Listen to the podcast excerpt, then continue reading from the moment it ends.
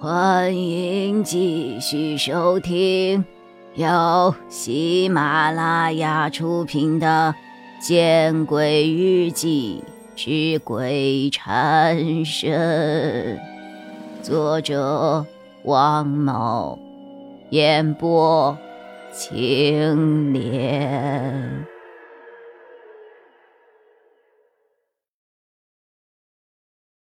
君吉明闻言。终于又放松了一些警惕，他把手上的小刀收了起来，心中不由有些叹服：这个丁香荣可是人精啊，居然能够想到一切办法赚钱，又会想一切办法去享福。手机的铃声把金吉明从思索中拉回了现实，原来。丁向伯的手机响了。丁向伯漫不经心的掏出了手机：“哥，哦，我们在进墓园的地方。对，李先生啊，在一起呢。”金吉明听出是丁向荣在问丁向伯有没有接到自己，心中不由得感慨。患难见真情啊！帕萨特驶过了墓园，然后从后门而出，来到了一个墓园后面的小小村落。这个村子很小，村子里的房屋隔数百米才能够见到一栋。一路上，丁向伯都滔滔不绝，而金吉明。只是老老实实的做了一个听众而已。帕萨特终于在一个看似不起眼的农家洋房门口停了下来。丁向荣已经和他那个比他小十岁的发妻以及一条黑狗在门口等着了。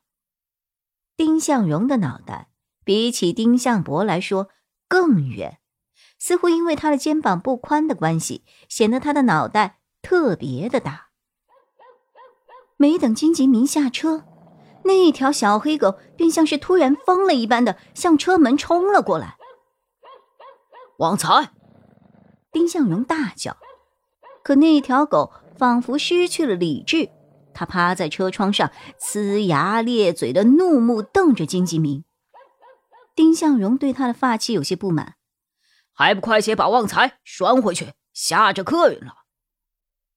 哦，丁向荣的妻子应了一声之后，连忙回到屋里，拿了一条狗链子出来，拴在了黑狗的脖子上。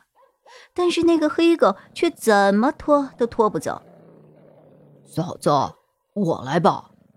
丁向伯解开了安全带，下了车，他直接把黑狗给抱了起来，走进了院子。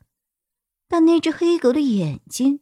却还是死死的瞪着金吉明，仿佛与金吉明有什么深仇大恨一般。金吉明松了一口气，没等他开车门，丁向荣就走过来将车门拉开，双手扶着他出了车厢。金啊，李老哥，呵呵，我家旺财以前不是这样的，让你受惊了。没事儿，没事儿。狗的领域性比较强，他大概以为我抢了他的地盘吧。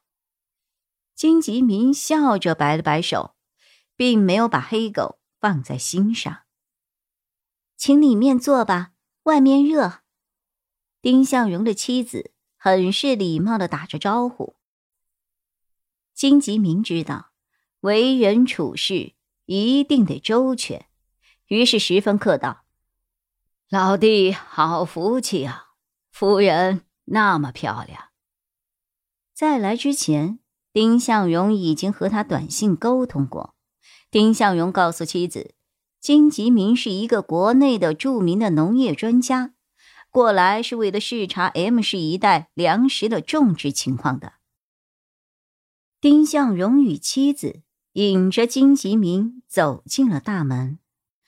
在这农家小洋楼的后面，却还有一个三层的别墅，金吉明不由得感慨啊，真是别有洞天呐。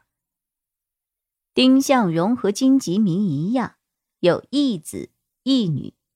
丁向荣的女儿是大学生，与金思佳的年龄相仿，此刻正在外面兼职打工。而丁向荣的儿子却是家里的宝贝儿啊，是丁向荣晚来得子，现在才四岁。看着这一家的其乐融融，金吉明不由得想起了自己的妻子和子女。自己出境之后。要把妻子接过去吗？不，那样会暴露自己的。还是在国外重新找一个吧。国外的女人一定很新鲜。丁向伯接了一个电话之后，说他的养殖场中有些事情要处理，于是就走了。丁向荣的妻子去准备饭菜了，而丁向荣带着金吉明在别墅里好好的参观了一番。参观完别墅后，金吉明很是感慨：“还是老弟你聪明啊，偏安一隅，不谙世事，归隐山林，颇有古代文人之风啊！”哈哈，老哥，咱就一粗人。来这儿也是迫不得已。再说了，咱能有今天，也是老哥当年的帮忙啊。金吉明在位之后，利用权力，的确帮丁向荣搞了不少的国有资源。金吉明和丁向荣在客厅坐下，丁向荣又是给金吉明递烟，又是给金吉明端茶，好不殷勤。咱已经失了势了，你这样对我有些过意不去呀！我，金吉明笑着打着哈哈，没事，应该的，应该的。丁向荣毫不在意的摆了摆手。俗话说得好啊，留得青山在，不怕没柴烧。我看老哥只是一时有了危机而已，指不一定哪天就东山再起了。那些真正失了势的，早跑国外去了，谁还躲在国内啊？金吉明手上的茶盏不由得一抖，因为丁向荣的这句话又说到了他的心坎上。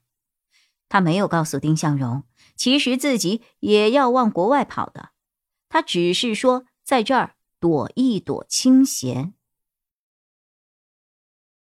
本集播讲完毕。